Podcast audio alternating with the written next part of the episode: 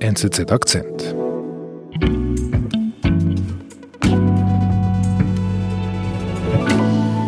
Ähm, Inga, ich habe viel gehört über Israel, dem Impfweltmeister. Bist du auch geimpft?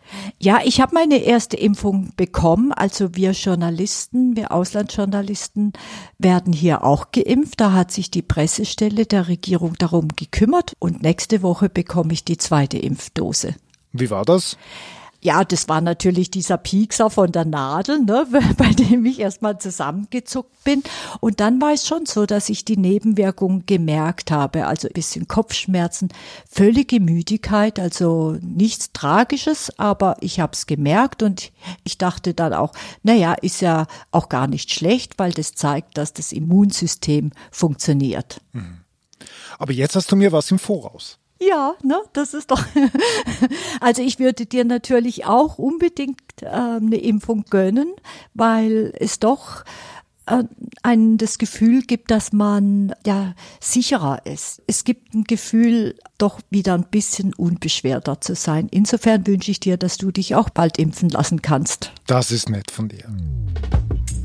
Bereits ein Drittel der israelischen Bevölkerung ist geimpft. Ministerpräsident Netanyahu kündigt bereits das Ende der Pandemie an. Die geimpfte Israel-Korrespondentin Inga Ruck erzählt. Inga, wie kommt es, dass Israel die Nummer eins im Impfen ist? Wie, wie, wie ist das entstanden? Also Israel hat sich wie viele Länder erstmal bei allen möglichen Impfherstellern Impfstoffe reserviert. Als dann aber die amerikanische Regierung den Impfstoff von BioNTech Pfizer zugelassen hat, hat sich hier Ministerpräsident Netanyahu sofort ans Telefon gehängt und hat ähm, beim Pfizer-Chef angerufen und geschaut, dass Israel möglichst schnell Impfstoffe bekommt. Und der Bibi, der, der hat wirklich einfach angerufen. Der kann das.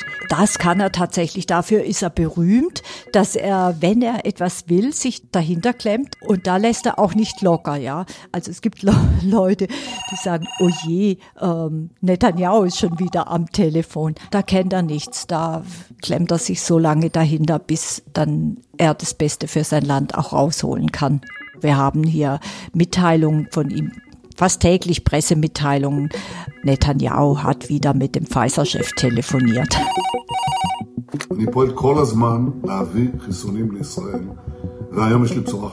So Mitte November, da hat er dann auch ähm, ein Video auf seinem Twitter-Account gepostet, in dem er erzählt,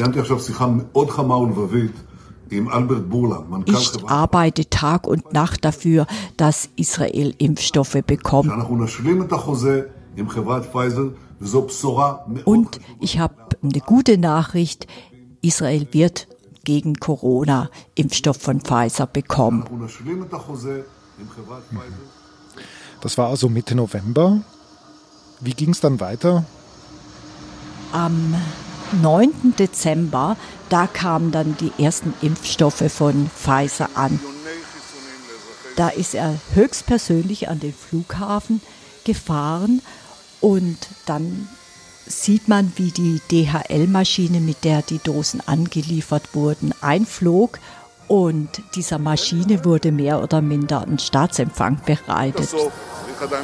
Da wurden israelische Flaggen aufgestellt. Es wurden ein Podium für ihn aufgestellt, wo er dann eine Ansprache gehalten hat und sagte dann zu den Bürgern, ja, und heute ist ein großer Festtag für das Land. Und wie verlief dann der Impfstart? Die erste Impfung hat er dann tatsächlich er bekommen. Da, der Bibi? Ja, ja. Es war so, der Präsident, Reuven Rivlin und andere Vertreter hatten bekannt gegeben, dass sie sich am 20. Dezember impfen lassen werden. Und dann hat ähm, Netanyahu schnell dafür gesorgt, dass er dann doch der Erste ist und hat sich als Erster am 19. Dezember impfen lassen, gemeinsam mit dem Gesundheitsminister Juli Edelstein.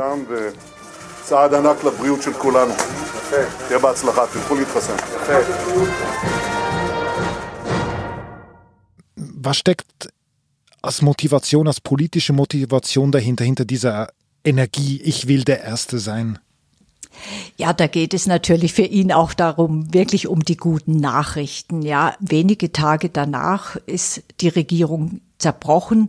Es gibt wieder Neuwahlen und da ging es dann schon auch für ihn darum, ja, von politischen Schwächen und von den ganzen politischen Händeln mit seinem Ko Koalitionspartner Benny Ganz abzulenken dass dann im Wahlkampf nicht all das, was schiefgegangen ist, im Zentrum steht, sondern jetzt eben diese Impfkampagne zum großen Thema wird und er dann derjenige ist, der für diesen Erfolg gesorgt hat. Hm.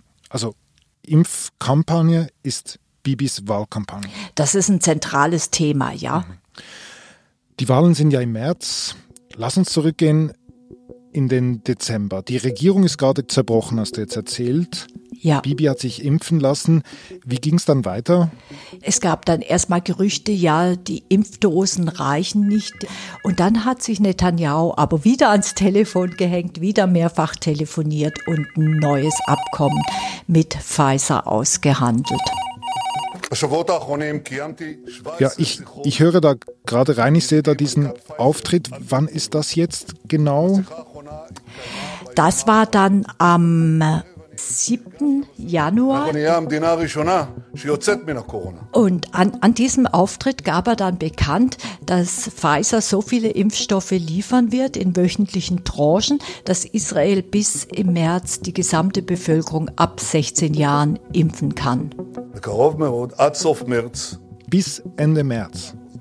Ja, tatsächlich, das ist das ehrgeizige Ziel, dass Israel bis Ende März alle Erwachsenen impft, was natürlich auch toll für Netanyahu wäre, weil Ende März dann die Wahlen stattfinden. Und das hat er auch in so einem, in so einem Telefongespräch ausgehandelt. Ja, ja, da hat er auch telefoniert. Insgesamt sagte er, er habe er 17 Mal mit dem Pfizer-Chef telefoniert. Gut, andere Regierungen haben sich sicher auch bemüht und haben jetzt nicht genügend Impfstoff. Also wie hat Bibi das geschafft? Was ist genau, also gibt es da überhaupt einen Krux an dieser Geschichte? Also es heißt zum einen, ähm, oder es ist bekannt, dass Israel mehr bezahlt hat, mindestens das Doppelte, was die EU bezahlt hat, aber vor allen Dingen liefert Israel Pfizer Daten wichtige Daten. Was heißt Daten genau? Also was heißt wichtige Daten von wem? Ähm, von den Geimpften in großen Mengen. Ja, da geht es nicht nur um ein paar Zehntausend, wie das sonst normalerweise in dieser Phase der Fall wäre, wenn ein Pharmakonzern selber diese Studie durchführen müsste, sondern es sind Millionen Daten. Dadurch bekommt Pfizer einen Schatz an Datenmengen und gewinnt dadurch enorm wichtige Erkenntnisse über die Wirksamkeit des Impfstoffes. Das ist quasi ein, quasi ein Labor, könnte man sagen. Es ist das große Testlabor der Welt im Moment. Mhm. Wir sind gleich zurück. Oft höre ich, die Welt verändere sich so schnell. Zu schnell.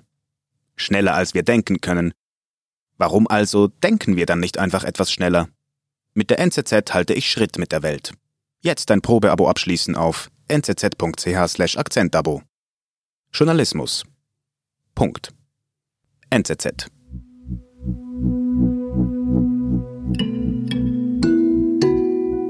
Also wenn ich mich jetzt impfen würde und ich wüsste, dass diese Daten sofort real-time in die Pfizer-Zentrale gehen, ich weiß nicht, ob es mir wohl dabei wäre.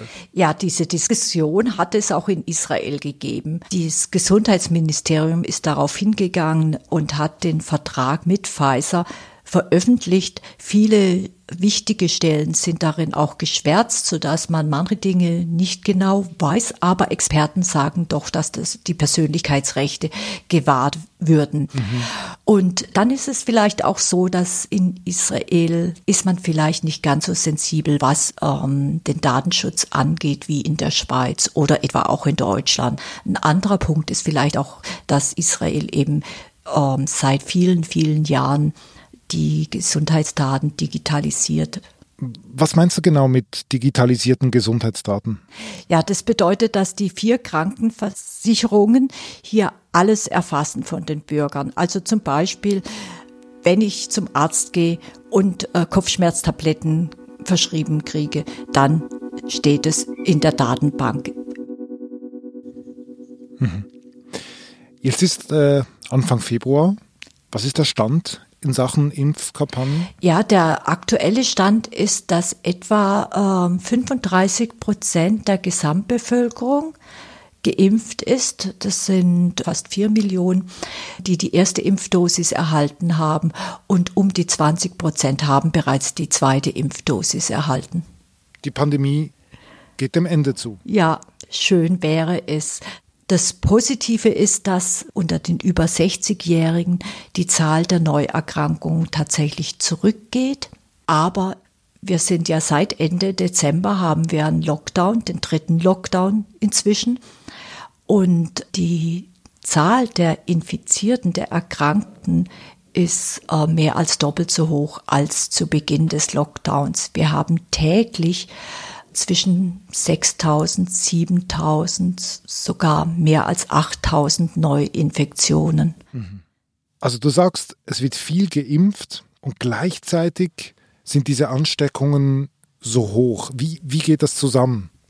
Ja, das ist ähm, wirklich, es ist im Grunde genommen erschreckend, ja. Und da gibt's gerade auch ein, vielleicht ein böses Erwachen für viele Israelis. Es kommt dadurch zum einen, dass ähm, hier die sogenannte englische Variante inzwischen die dominierende ist. Und dann kommt es auch, weil es hier Gruppen gibt, die sich einfach nicht an die Bestimmungen halten. Das sind vor allen Dingen die Ultraorthodoxen, also die Frommen, ja, die trotz Verbot ähm, große Hochzeiten abhalten, die trotz Verbot große Beerdigungen abhalten halten mit Tausenden von Teilnehmern, die trotz Verbot ihre Religionsschulen offen halten. Also nicht alle, aber einfach sehr, sehr viele weiterhin. Das sorgt hier auch für ziemlichen Ärger. Ja, und dann ist noch die Impfmüdigkeit, die man inzwischen beobachten kann. Also die Jungen lassen sich, sind sehr viel weniger bereit, an die Impfstation zu strömen, als es bisher die Älteren waren. Aber unter den Jungen verbreitet sich deshalb auch diese neue Virusvariante stark aus. Und wenn es nicht gelingt, tatsächlich sehr, sehr, sehr viel mehr Israeli zu impfen, dann bedeutet das, dass Millionen keinen Schutz haben und dass sich das Virus ungehindert ausbreiten kann. Was heißt das für, für, die, für die Politik? Also was heißt das für Bibi Netanyahu im Hinblick auf die Wahlen? Ja, dass er sich nicht sicher sein kann, dass seine Rechnung tatsächlich aufgeht. Dass im, also er hat ja den Bürgern versprochen, im März äh, kehrt wieder Normalität zurück und da könnt ihr wieder eure Verwandten besuchen und die Oma umarmen und all das, was den Menschen eben wichtig ist, tun. Und danach sieht es im Moment nicht aus.